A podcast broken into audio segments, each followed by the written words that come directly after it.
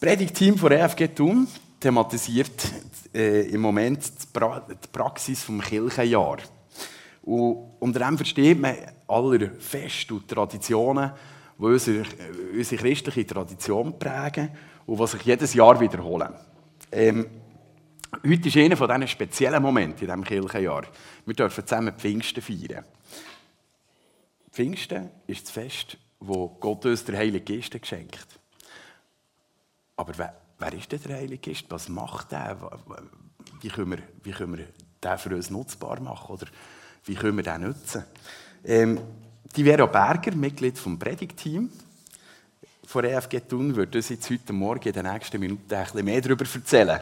Ähm, und ich hoffe, dass wir ein bisschen mehr von dieser Bedeutung mitnehmen können, als wir im Moment schon haben. Viel Vergnügen mit Rivera. Ja, der Marco hat es gerade gesagt. Merci vielmals für die Einleitung. Wir sind als Gemeinde in diesem Jahr im Rhythmus der christlichen Fest unterwegs, eben in diesem sogenannten Kirchenjahr. Und es gibt für mich zwei Gründe, also ehrlicherweise muss man sagen, es gibt sicher auch noch mehr, aber es gibt für mich echt zwei, das sind die wichtigsten Gründe, wo, warum dass ich das bewusste Erleben von diesem Kirchenjahr eine gute und auch eine wichtige Sache finde. Der erste Grund ist, dass ich denke, so in der Zeit vom Individualismus, wie wir ja leben und unterwegs in unserer Gesellschaft, tut es uns gut, mal so den Fokus aufzumachen und zu realisieren, da gibt es rund um den Globus ganz viele andere Menschen, die genau gleich wie wir ausgerichtet auf die Fest und auf die Sonntage und auf die Person Jesus leben. Und das schafft wie eine Verbundenheit. Es, verbindet uns ähm, ja, mit ganz vielen anderen Christen auf der Welt. Und der zweite Punkt ist das mit Killenjahr, das ist ein Punkt für mich ganz persönlich, auch immer wieder an etwas ganz explizit erinnert. Und zwar sind die Feste, die wir ja feiern, und die Sonntage, ähm, die wir feiern, Jesus-Fest. Im Advent warten wir auf seine Geburt. An Weihnachten feiern wir, dass er geboren ist. An Karfreitag gedenken wir seinem Tod, an Ostern, seiner Auferstehung. Und gut, okay, jetzt heute Pfingsten ist wirklich jetzt ein bisschen eine Ausnahme, aber es hat ja mit Jesus zu tun. Wir kommen da dazu. Das sind Jesus-Fest. Und das Kirchenjahr erinnert mich darum immer wieder ganz eindrücklich, dass es im christlichen Glauben nicht um eine Weltanschauung geht, in erster Linie. Oder um eine Idee, um eine Ideologie oder irgendwie um einen Lebensstil, wo wir gemeinsam übereinkommen, dass das gut ist. Sondern im Zentrum vom christlichen Glauben und auch im Zentrum von dem Morgen heute steht eine Person. Und das ist Jesus von Nazareth, das ist Jesus Christus. Und es geht darum, ihn immer näher kennenzulernen, ihm lernen zu vertrauen, uns anzuvertrauen und ihm nachzufolgen. Wo in ihm, so steht es in der Bibel geschrieben, finden wir zu unserem Vater, zu Gott, dem Schöpfer. Also heute feiern wir Pfingsten, das Kommen vom Heiligen Geist. Es ist eines der weniger bekannten christlichen Fest, aber natürlich hat es auch mit Jesus zu tun, wenn auch nicht offensichtlich. Weil Jesus, wir haben das an der Auffahrt gehört, ist zurück zum Vater in den Himmel gegangen. Der Herr hat das wunderschön ähm, in seiner Predigt erzählt, wie Jesus in den Himmel ist aufgefahren an der Auffahrt.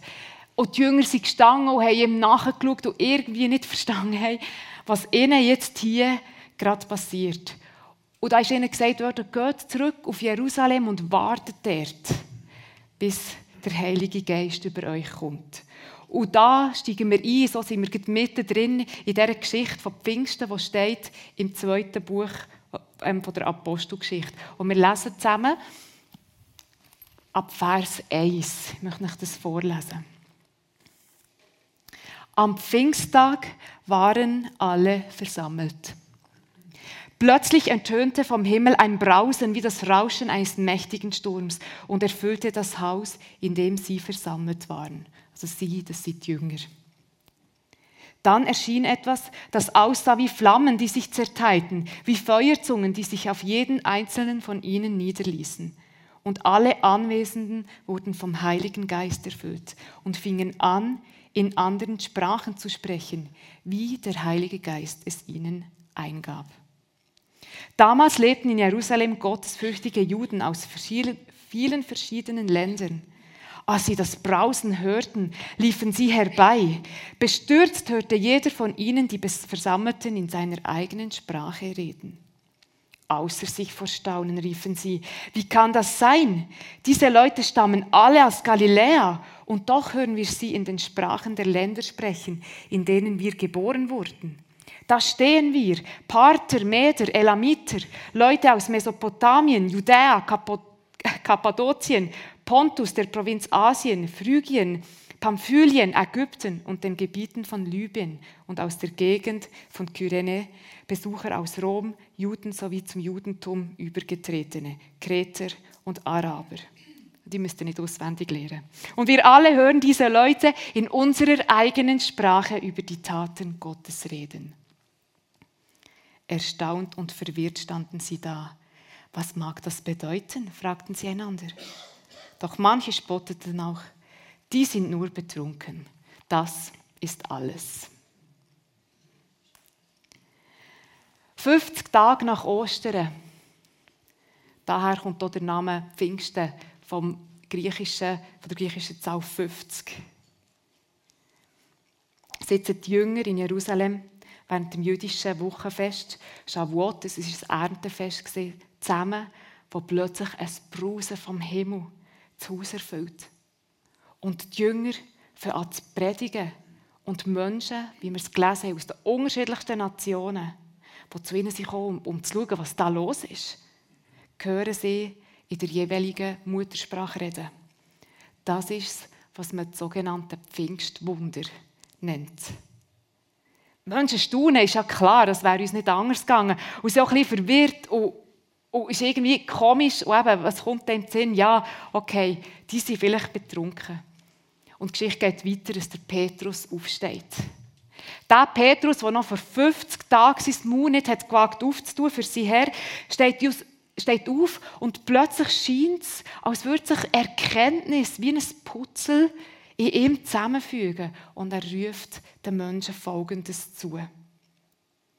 Hört zu, ihr jüdischen Männer und ihr Einwohner Jerusalems, ich will euch etwas sagen. Das ist mal eine Ansage. Manche von euch meinen, diese Leute seien betrunken. Das ist nicht wahr. Um neun Uhr morgens betrinkt man sich nicht.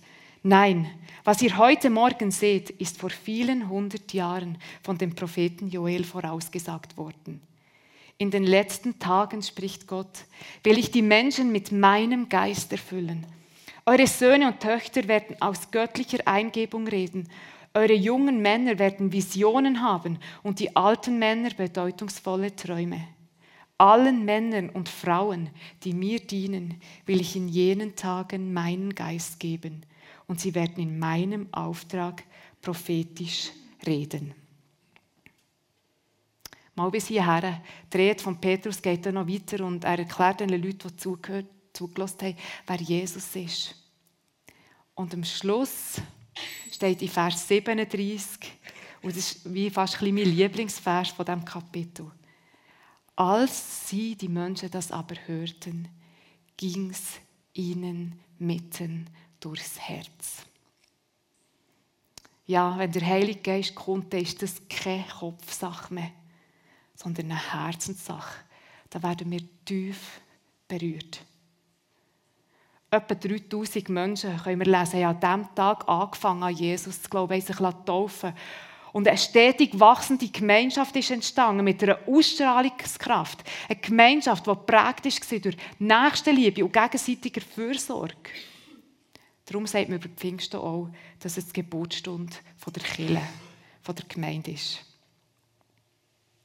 Der Heilige Geist kommt und nimmt unter den Jüngern den Platz von Jesus sein. In Johannes 16 lesen wir, wie Jesus den Jünger selber hat gesagt es ist gut, dass ich gehe, weil wenn ich gehe, dann kann er kommen, euch ein Beistand, euch ein Helfer. Die Jünger sind nicht allein geblieben.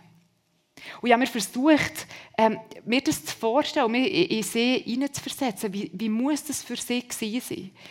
Sie haben ein ganz normales Leben geführt. Da kommt jemand, der Jesus heisst, und ruft sie, ihm nachzufolgen. Sie gehen mit ihm, sie verlieren ihre Familie, ihre Freunde, ihr ganzes soziales Umfeld. Sie vertrauen sich Jesus völlig an und er führt sie, er reist mit ihnen um, er predigt, er tut Wunder. Ganz viel haben sie gar nicht verstanden. Und dann wird Jesus ermordet. Aber dann erscheint er wieder und schließlich ist er ganz weg. Und jetzt? Jetzt kommt eben der Heilige Geist. Und er tritt an die Stelle von Jesus.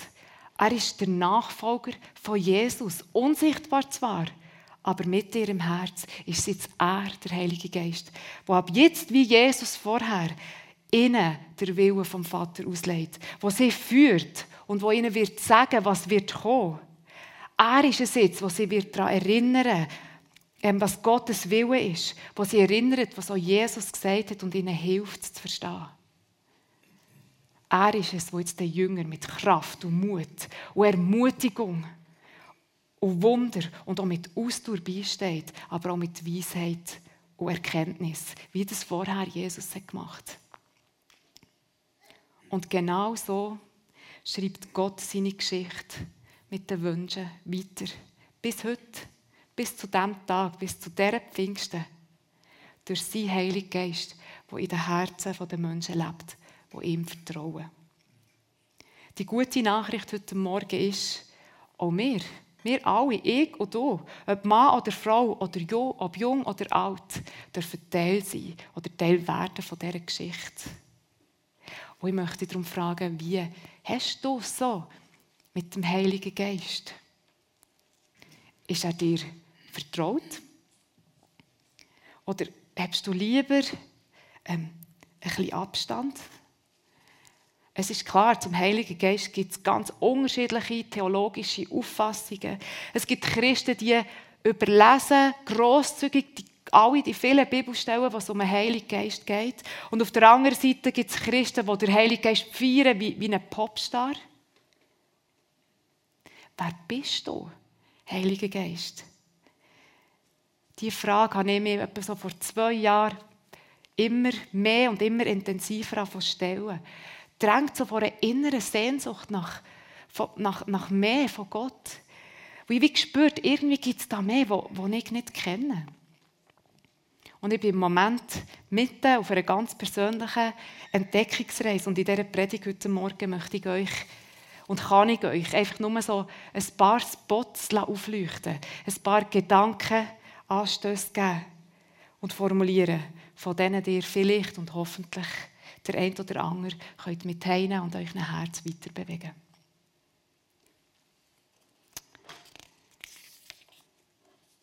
Wer ist der Heilige Geist oder was ist überhaupt ein Geist? Habt ihr euch das schon mal gefragt? Fragt mal eure Kinder oder andere Kinder, wenn ihr keine selber habt, was sie sich vorstellen, wenn sie das Wort Geist hören. In den allermeisten Fällen ist die Antwort, wisst ihr es?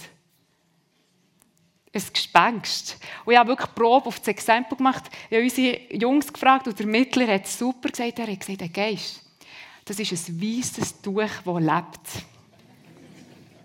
Und ich glaube, eine Herausforderung in der Auseinandersetzung mit dem Heiligen Geist ist, dass wir eigentlich gar nicht so recht wissen, wie wir Geist überhaupt verstehen sollen in der Dreieinigkeit, wo, wo wir lehren, wo wir daran glauben, ist Gott Vater, Sohn und Geist.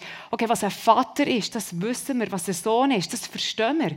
Wir haben eine Verbindung zu unserer Erfahrungswelt. Da kommen Bilder, da kommen Emotionen, da kommen Vorstellungen. Aber ein Geist, beim Geist haben wir das wie nicht. Was bitte schön ist eigentlich ein Geist?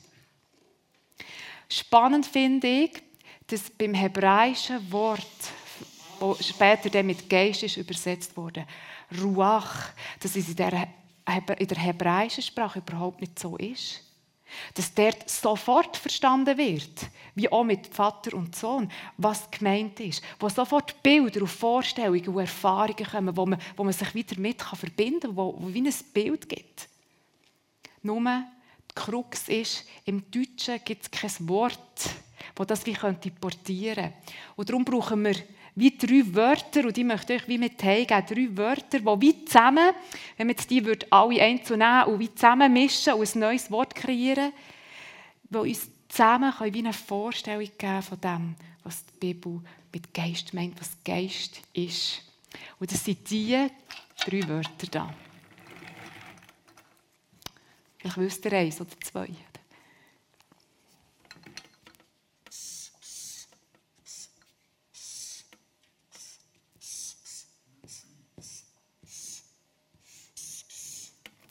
Atem.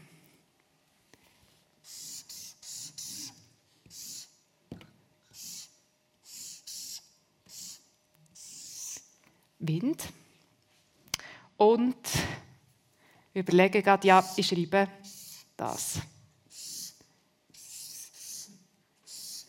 Also nicht, dass ich jetzt einfach eins erfinde, aber ich schreibe Kraft. Ich könnte auch Energie schreiben, aber ich glaube, Kraft ist, ist vielleicht noch so ein bisschen geläufiger. Atem, Wind und Kraft. Jetzt müssen wir wissen, ich werde euch zu den einzelnen Sachen schnell etwas sagen. Atem und Wind ist so im orientalischen Lebensgefühl, im Verständnis eigentlich wie das Gleiche. Das, das ist für uns vielleicht ein bisschen fremd. Aber wenn es zum Beispiel stürmt, sagt der, der Mann oder die Frau aus dem Orient, die Erde schnauft.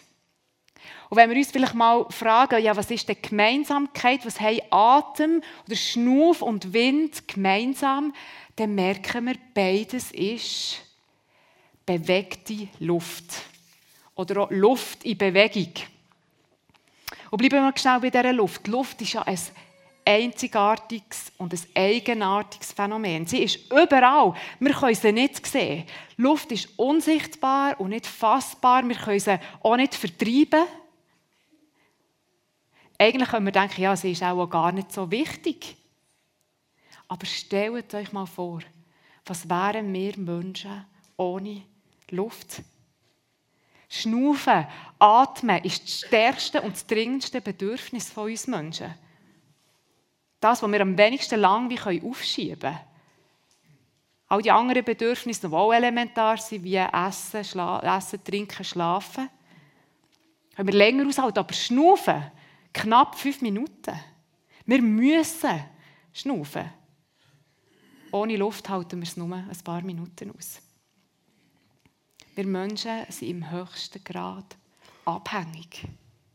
Und das ist auch die hebräische Sicht auf uns Menschen, im Gegensatz eben zu der griechischen Sicht, wo, wo sagt, der Mensch ist nie total unabhängig und autark, sondern immer im grössten Grad, im grössten Maß abhängig. Eben, wir können nicht einmal fünf Minuten sein, ohne zu schnaufen. Wir sind total abhängig von der Luft. Das Schnaufen ist darum wie die Bewegung vom Leben. Und die passiert still und unaufdringlich. Und wir können sie übersehen und auch überhören. Fragen wir uns doch mal, haben wir uns eigentlich schon mal über unser Atmen, über unseren Atem gewundert? Darüber gestaunt und gewürdigt? Wer schon mal erlebt hat, wie ein Mensch seinen letzten Atemzug nimmt, der weiß, Schnaufen ist viel mehr als nur einfach ein biologischer Vorgang von Luft rein und wieder Luft raus. Atmen ist viel mehr. Es betrifft nämlich den ganzen Mensch. Im Schnaufen spüren wir, dass wir leben. Und wenn wir schnaufen, erlauben wir quasi der Luft, in unser Innerste zu kommen, uns zu füllen. Wir vertrauen uns quasi der Luft an. Stellen wir uns mal vor, wir würden Gott genauso vertrauen wie der Luft. Das wäre angemessen.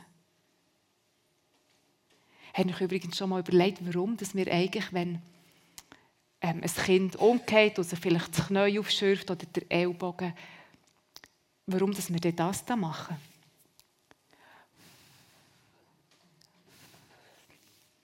Das ist Ruach, Luft in Bewegung. Und wisst ihr, sie hält.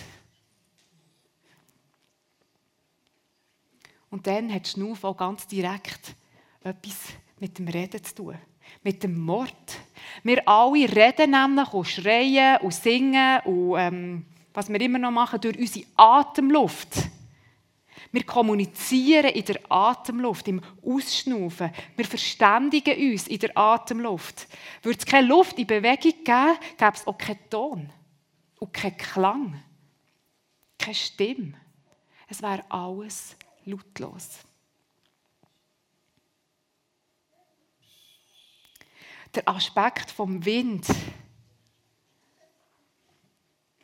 Dazu gehört die bewegte Luft in Form von einer leichten Brise bis zum Orkan. Und wer schon mal wirklich in einem Sturm war, weiss, Ruach ist auch eine Körpererfahrung.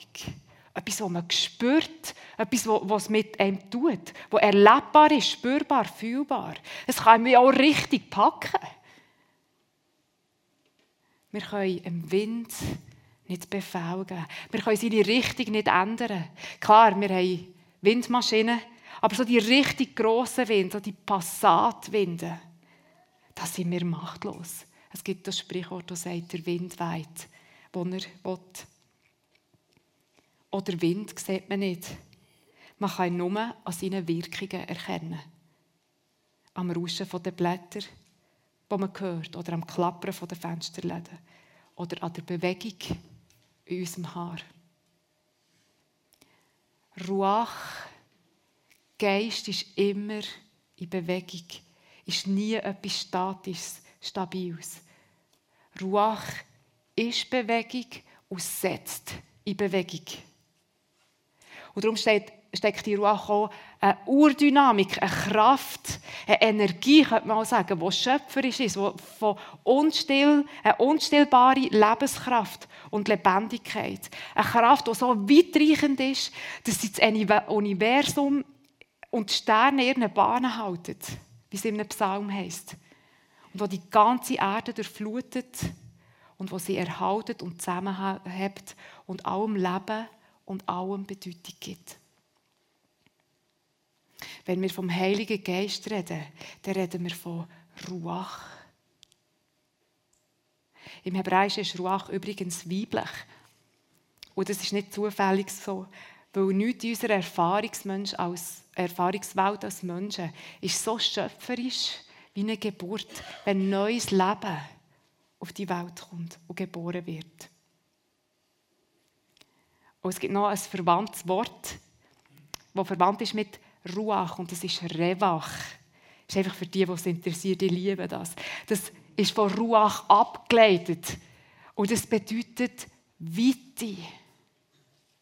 Bei der Geburt geht es vom engen Bauch durch einen noch enger Geburtskanal in die Weite. Der Heilige Geist führt niemals in die Enge, sondern in die Weite. Du Gott stellst meine Füße auf weiten Raum, heißt im Psalm 31, nicht auf engen, auf weiten Raum. Und wenn wir heute darüber nachdenken, was ab Pfingsten passiert ist, dann ist die Ruach, dann ist der Geist Gottes, der ausgossen worden in die Herzen der Menschen. Die Kraft, das Wort, Gott selber, das durch seinen Geist hat angefangen, angefangen wohnen in den Herzen der Menschen. Das ist gewaltig. Und durch das ist die ganz persönliche Beziehung vom Mensch zu Gott, seinem Schöpfer, wiederhergestellt worden. Es ist auch nicht so, dass Gottes Geist zuerst hat müssen vom Himmel abkommen oder von irgendwo weit her. Man könnte es wie fast so verstehen, oder geht auf Jerusalem und wartet dort, als wäre die Ruach zwischenzeitlich irgendwo anders gewesen. Nein. Aber was im Alten Testament nur auserwählten Personen ist möglich war, ist ab Pfingsten für alle Menschen Realität geworden. Nämlich berufen sie in eine ganz enge und persönliche und nahe und erfahrbare Herzensbeziehung zu unserem Vater im Himmel durch seinen Geist. Wie die Propheten im Alten Testament, wo Gottes Stimme hören konnten, die einen direkten Draht hatten zu Gott, wo in einer ganz besonderen Art und Weise gesegnet waren. Mit Kraft und Mut und mit Ausdauer, aber auch mit Weisheit und Erkenntnis. Ganz genau so sind wir auch heute berufen, prophetisch zu leben. Der Gottesgeist, der ist ausgossen in unsere Herzen. Er, der alle Geheimnisse von Gott kennt, möchte uns führen, uns anleiten, uns lehren, uns unterstützen, uns trösten, kurz eine Beziehung mit uns leben. Pfingsten bedeutet, du bist nicht einfach nur als Mensch existent durch den Heiligen Geist, sondern in ihm auch gerufen und gerufen und berufen in eine Freundschaft mit Gott. In eine Vertrauensbeziehung mit ihm. Genauso wie du der Luft Einlass gibst in dein Innere, sendet sich auch der Geist Gottes nach Raum in dir und in mir. Und die Auswirkungen von einem geisterfüllten Leben, das man so nennen sind ganz vielfältig. Die Pfingstgeschichte lässt uns dort erahnen, dass der Heilige Geist Kraft gibt, dass er Menschen verändern kann, dass er beschenkt. Zum Beispiel mit Gaben, er beruft uns auch in eine Gemeinschaft. Er lässt Früchte, sogenannte Geistesfrüchte wachsen, wie Liebe oder Kraft und Selbstbeherrschung. Und das ist alles spannend und das ist wichtig. Aber ich möchte mich heute Morgen nur auf einen einzigen Punkt fokussieren. Nämlich auf die Tatsache, dass wir durch den Heiligen Geist Gottes Stimme hören können und lernen verstehen. Eben wie Propheten im Alten Testament. Wir haben es vorher gelesen im Vers 18, dass alle Männer und Frauen, die Gott dienen, in diesen Tagen, in den letzten Tagen, und da gehören wir auch dazu, sein Geist ist gegeben, dass sie im Auftrag werden, prophetisch reden. So steht es im Vers 18. Vielleicht habt ihr euch gefragt, was bedeutet eigentlich prophetisch reden? Was ist das genau? Ja, lange Zeit auch mit meinem Leben, beim Leben mit Gott auch gedacht, ja, Prophetie ist etwas für Menschen mit, mit einer ganz speziellen Geistesbeziehung und mit einer ganz außergewöhnlichen Gabe. Es stimmt, dass es auch Gabe von der Prophetie gibt und es auch das Amt vom Prophet gibt, wo, wo Gott Menschen einsetzt. Aber um das geht es hier in diesem Text nicht sondern es geht um die Tatsache, dass, so wie es steht, dass jeder und jede, wo Gottes Geist, mit Gottes Geist lebt, kann prophetisch reden und prophetisch leben. Und irgendwann habe ich auch realisieren, dass ich auch einfach das Wort Prophetie wie falsch habe verstanden oder wie eine falsche Vorstellung davon hatte. Mit Prophetie ist das Reden von Gott gemeint sein Herz und seine Sicht über dem, wo ist gesehen, wo ist und wo wird sein. Mit Prophetie ist das Reden Gottes gemeint. Sein Herz und seine Sicht über dem, wo ist gesehen und wo ist und wo wird sein. Und ist klar, in der Bibel, in seinem Wort zeigt er uns genau das. Sein Wille, sein Plan, sein Herz und seine Sicht auf uns Menschen und die Welt. Die Bibel steckt wieder Rahmen für Gottes Reden. Aber der Heilige Geist macht das Wort in unserem Herz lebendig, indem er auch ganz persönlich mit uns redet. Durch, wie im Text ist gestanden, Eingebung und Träume. Zum Beispiel auch mit Gedanken, mit Eindrücken, mit Bildern und so weiter. Der Heilige Geist schafft in uns die Möglichkeit von einem Gespräch, von einem inneren Dialog mit Gott. Und das beinhaltet nicht nur reden, sondern vor allem auch hören und empfangen und lernen, Gottes Stimme zu hören, lernen zu verstehen, was er sagt und meint. Ich glaube von ganzem Herzen, dass es Gott liebt, mit uns zu reden. Nicht einfach nur, nur in Anführungs äh, Anführungszeichen durch das, was in der Bibel steht, sondern ganz persönlich und auf ganz unterschiedlichste Art und Weise. Und ich glaube, dass es Gott liebt, sich uns mitzuteilen, wie es schon immer hat gemacht, wie schon im Garten, wo er ist zu den Menschen und hat Gemeinschaft mit ihnen.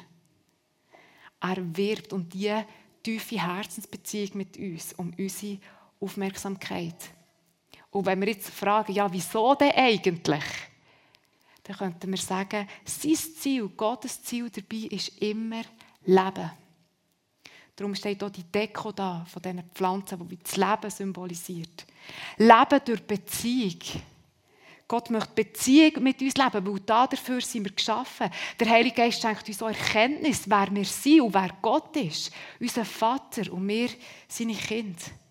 Leben schenkt auch durch Heilung und Wiederherstellung.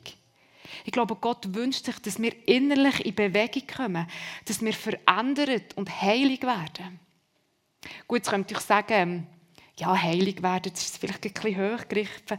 Oder vielleicht stellen wir uns so vor, heilig, das bedeutet erst so ein weißen, gut, jetzt habe ich gerade weiss an, habe ich nicht gedacht, so ein weißen Kleidchen, rumhüpfen, so wie Engel heilig, aber wisst ihr, heilig bedeutet ganz, vollkommen und eben heil. Und wenn die Bibel uns dazu aufruft, werdet heilig oder seid heilig, dann bedeutet das nichts anderes als ein Aufruf zur Fülle vom Leben. Die Einladung zu einem geheilten, ganzen Leben. Und der dritte Punkt ist Gottes Ziel ist auch uns Leben zu schenken durch Ermutigung und durch Erbauung und durch Trost. Ja, letzte Woche ein Beispiel erlebt, wo, wo ich weiss, ich gehe jetzt Gefahr, wenn ich euch das hier erzähle. Es geht darum um einen Vogel, dass mir auch ein bisschen der Vogel zeichnet, aber das zeigt, aber es ist einfach so beim Heiligen Geist. Das ist manchmal wirklich, wie auch in dieser Pfingstgeschichte, so ein bisschen, ja, wo man so ein weiss, man weiss nicht so, was man von dem halten sollte, aber wenn ihr es erlebt, wieder merken, das ist so wahr. Es ist so real. Und es betrifft mein Herz ganz, ganz tief. Ich bin einmal ähm, am Vormittag ich auf dem Sofa geguckt, bei uns in den Garten rausgeschaut. Und muss ich sagen, es kommt nicht oft vor, dass ich einfach so sitzen und rausschauen kann und nichts machen. Und plötzlich, oh, ich sehe ein paar Spatzen, die da bei uns um die Terrasse rumflattern. Und plötzlich sehe ich einen Vogel, gell, Michaelin? Unser Sohn war dabei, ein Vogel, der nicht hin und her fliegt wie die anderen sondern, und, oder pickt, sondern so wie an der Scheibe an, also nicht in die Scheibe hinein, sondern an der Scheibe anfliegt und zum Meer hineinschaut. Beim Nacht, ich habe dann noch so gedacht, ja, das ist noch ein herziger Spatz. Und haben mir irgendwie nichts dabei überlegt, beim Nacht passiert das noch einmal. Und eben unser Oper mit Kaelin sagt hast du diesen Vogel gesehen? der schaut tief rein. Das ist nicht normal, dass Vögel das machen. Die sind eigentlich immer on a mission. Die haben immer etwas zu tun. Von A nach B oder dort picken sie. Vögel schauen nicht hineinschauen. Und, und weißt du, dass das prophetisch ist? Und ich habe so nachgeschaut gesagt, was? Wirklich, ich muss ganz ehrlich sagen, und ich sage ihr, weißt, das ist schon am Morgen passiert. Und ihre Augen sind immer grösser geworden und sagt, weißt Gott will dir etwas sagen. Ist dir das bewusst?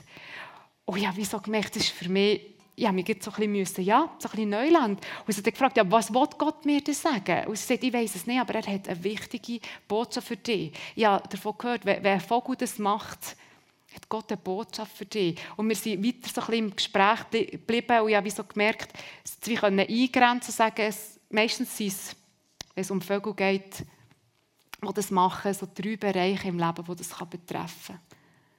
Und sie hat mir die drei gesagt, und ich sage euch eins. Ich habe ganz genau gewusst, was das für eine Nachricht von Gott an mir ist. Und es hat mich bis ins Innerste hinein gut an. Und ich gewusst, das ist eine wichtige Nachricht. Und ich habe in dem Moment wie gemerkt, es ist auch nicht das Problem oder die Sache, wo ich wie dran bin, ist, überhaupt nicht gelöst in diesem Moment. Aber es ist das Zeichen gewesen, dass ich, dass ich gemerkt habe, Gott weiß. Und Gott sieht, ich bin nicht allein. Er hat Kontrolle. Und er ist mit mir in dem. Er hat es im Griff. Und ich bin tiefst ermutigt durch, durch, durch, durch den kleinen Vogel, der da durch die Scheibe hineingeschaut hat. Ich weiß, ich kann euch das wie nicht anders erklären und vielleicht könnt ihr das jetzt auch nicht so, so gut nachvollziehen, aber wie ich es schon gesagt habe, wenn, wenn man so einen Moment mit dem Heiligen Geist erlebt, dann weiß man, es ist real und es ist wahr und es berührt unser Herz in einer Tiefe, wo, wo nicht der liebste Mensch herkommt. Das kann ein Moment in einer Predigt sein. Das kann ein Lied sein, das uns anspringt, ein Satz in der Zeitung oder ein Wort von einem fremden Menschen. Oder eben ein Spatz im Garten oder ein Traum. Und ich möchte noch herausfordern und ich frage, habt ihr Gott schon mal gefragt, was, was eure Träume bedeuten? Besonders wenn ein Traum immer wieder kommt, macht das mal. Probiert mal zu hören. Das kann man mit, mit mehreren Leuten zusammen, zusammen machen. Es kann ein inneres Bild sein, etwas, das ich vom inneren Auge sehe, ein Körpereindruck, etwas, das ich spüre, ein Gedanke, ein Bibelvers. Ich merke, ich bin selber wie so unterwegs am Lehren und immer mehr am mehr für entdeck, am Entdecken, was für unterschiedlichste Arten es gibt, wie Gott zu mir reden kann. Und ich glaube, ich werde noch bis zu meinem Lebensende von Gott überrascht werden. Nicht mehr vom Spatzen, das habe ich jetzt gelernt. Aber ich bin wirklich begeistert und ich gemerkt habe, hey, ich darf mich wirklich ausstrecken nach dem Reden von Gott. Ich darf es wie erbitten, erfragen und auch erwarten. Und Klammern, manchmal, das, was ich bekommen habe, die, den Eindruck, den ich habe, einem anderen Menschen weitergeben, damit auch er oder sie darf ermutigt und tröstet werden. Und vielleicht klingt das jetzt wirklich alles so ein bisschen seltsam. Und ich möchte euch einfach sagen, ich bin zutiefst überzeugt, das Leben mit dem Heiligen Geist ist immer wieder der Schritt aufs Wasser raus. Ähm, das Verlassen von der Komfortzone, ähm, Schritte zu machen, die uns wirklich Überwindung kosten, wo wir merken, wir geben wie Kontrollen ab. Hier sind wir nicht mehr so auf sicherem Boden, wo wir wie kennen, sondern da kommt wie etwas Neues. Aber ich bin zutiefst überzeugt, es lohnt sich, immer wieder solche Glaubensschritte zu machen und Gott so auch immer wieder neu und näher dürfen kennenzulernen. Und ich habe mir überlegt, vielleicht ist heute ein guter Tag, wo du sagst für dich, okay, ich will vielleicht meinen Griff ein bisschen lockern. Nur ein bisschen. Und vielleicht schnaufst einfach mal tief ein und schaust, was passiert. Die Stimme von Gott besser lernen kennen ist eine ganz persönliche und ganz intime Sache. Das kann niemand für uns machen. Niemand. Das können nur wir selber. Aber jede und jeder von uns kann das Hören auf Gott üben und trainieren. Und so wird der innere Dialog, das ist wie meine Erfahrung, immer selbstverständlicher. Nicht, was Gott sagt, wird selbstverständlicher, sondern dass er redet zu mir. Und dass ich aufmerksam bin, dass ich ihn immer mehr lehre verstehen und dass immer mehr auch in meinem Herz ankommt. Und ich glaube, Gott redet viel mehr, als schlussendlich auch hier bei mir landet. Und so dürfen wir immer mehr im Prophetischen wachsen. Ewigkeit ist in unser Herz gelegt, steht in Prediger 3. Und das stimmt, du spürst das nie so fest, wie eben in diesem inneren Dialog mit Gott, in diesem bewussten Zusammensein mit Gott. Nicht vor allem dann, wenn ich rede, sondern insbesondere dann, wenn ich höre, was er mir sagt. Und zum Schluss möchte ich noch eine Geschichte mit euch teilen, die im Alten Testament steht. Und sie begleitet mich seit einer längeren Zeit. Und sie hat mich am Anfang ehrlicherweise ein bisschen befremdet. Ähm, und ist mir jetzt einfach ganz, ganz wichtig geworden. Sie steht in Ezekiel 37. Wir lesen sie nicht, ich erzähle es euch selber. Einfach so, und ihr dürft sie gerne ähm, nachlesen. Und sie handelt vom Heiligen Geist, von, von der Ruach. Der Prophet Hesekiel, so steht es, hat nämlich eine Vision, dass Gottes Geist ihn an der Hand nimmt und auf ein Feld führt, wo nur tote Knochen liegen. Auf ein totes Feld. Und der Heilige Geist fragte der Hesekiel, Hesekiel, können die Knochen wieder lebendig werden? Und der Hesekiel sagt, sag du es mir. Und dann befiehlt der Heilige Geist dem Hesekiel, Leben zu sprechen. In die Knochen.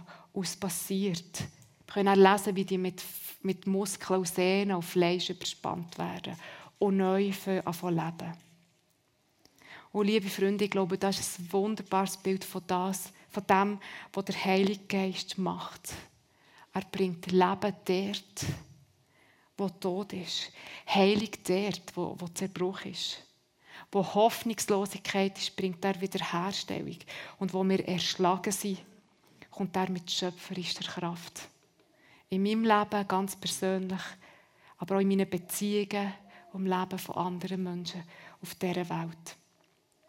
Und die Frage, die ich merke, die mich seit längerem immer wieder bewegt, die Frage, die an mein Herz klopft, wo ich merke, Gott stellt sie mir, ist die, Ivera, und was siehst du? Was siehst du, wenn du auf das Feld schaust? Was siehst du, wenn du in die Welt schaust? Was siehst du, wenn du andere Menschen anschaust? Wenn du in den Spiegel schaust und dich selber anschaust, was siehst du? Siehst du Tod oder siehst du Leben? Siehst du einfach das, was vor deinen Augen ist? Oder hast du die Sicht Gottes über die Menschen, über dir selber, über Situationen? Spürst du sein Herz? Kennst du sein Willen? Und schau, Gottes Wille ist immer Rettung, ist immer Erneuerung, ist immer Wiederherstellung und ist immer Leben. Und ich glaube, die Frage ist, was sehen wir? Was siehst du? Vielleicht kennt ihr den Film «Die Hütte». Oder gibt auch das Buch. Und da gibt es die Szene, wo Jesus mit, mit der Hauptperson, mit dem Mac, wo sehr zu kämpfen hat in seinem Leben. Er trauert um seine kleine Tochter, die ist ermordet wurde. Wo Jesus in der Nacht am Steg sitzt und sie schauen beide Sternenhimmel auf. Berge spiegeln sich im See. Und es ist einfach ein wunderschöner Moment. Sie sehen Kometen. Und der Mac schaut sich um und sagt zu Jesus, wow, das ist so schön hier. Und dann kommt meine Lieblingsszene. Dann schaut Jesus ihn an und wisst ihr, was Jesus ihm sagt? Ja, das ist ein wunderschönes Panorama. Ein wunderbarer Sternenhimmel. Aber all das ist nichts im Vergleich zu dem, was wir in dir sehen. Mir meint der Vater, Sohn und Geist.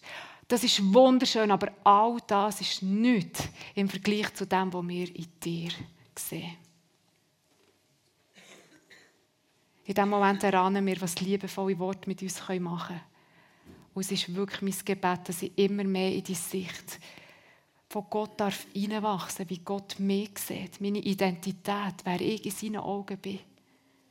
Geliebt, wertvoll, begabt, sein Kind.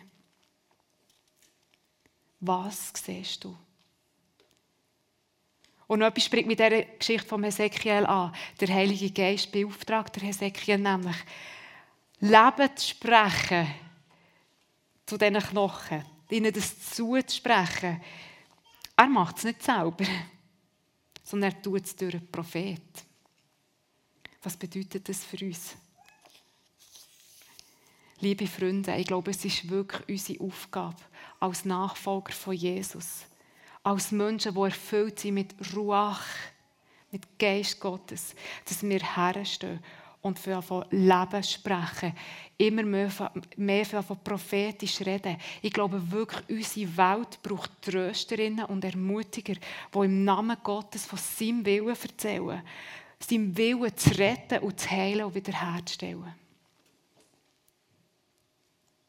In der Schöpfungserzählung lesen wir vom Geist Gottes, wie er über das dunkle Chaos vom Nichts schwebt und wie der Gott rettet ins Dunkle hinein und plötzlich pulsierendes Leben entsteht.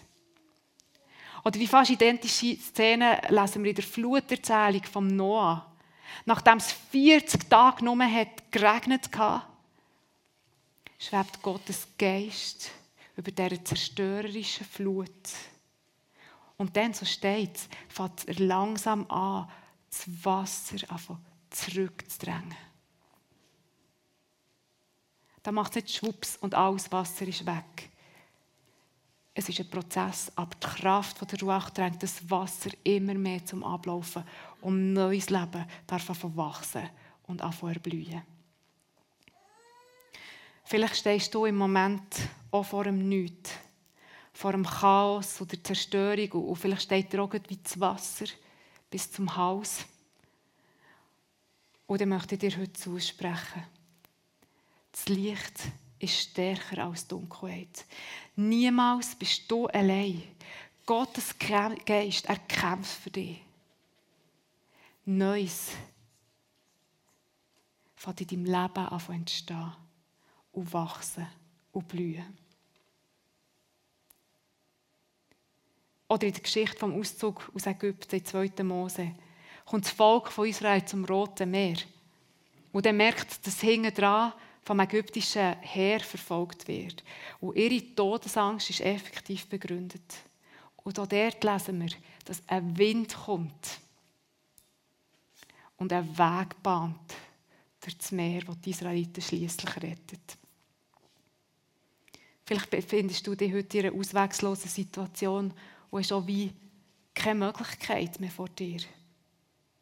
Dann möchte ich dir heute sagen, niemals bist du allein. Gott band deinen Weg. Er ist deine Sicherheit und dein Schutz. Oder vielleicht bist du ausgetrocknet und verdorrt wie die Knochen auf dem Totenfeld vom Hesekiel. Und dann spreche ich dir heute einfach zu, du bist wertvoll in den Augen von Gott. Und du bist unendlich geliebt. Gott vergisst dich nicht. Er ist die Quelle, die dir frisst und nährt und dir gibt, was du brauchst. Ich möchte euch zum Schluss einladen, einfach die, die wollen, die Augen zuzumachen. Achtet einfach mal auf euren Atem, auf euer Schnaufen,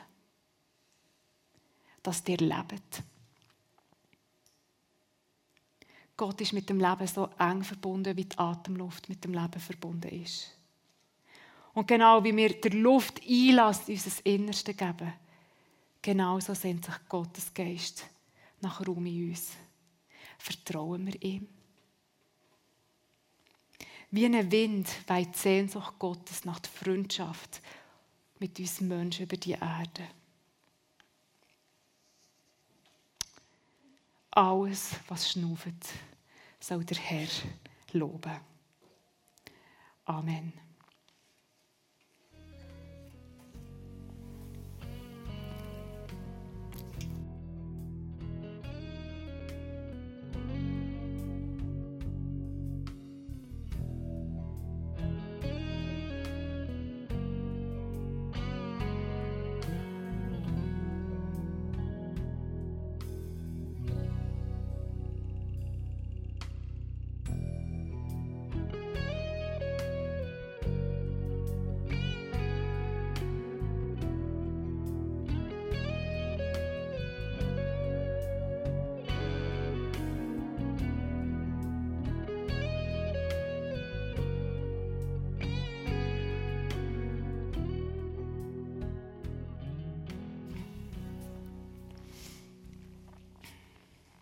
Wollen zusammen noch beten.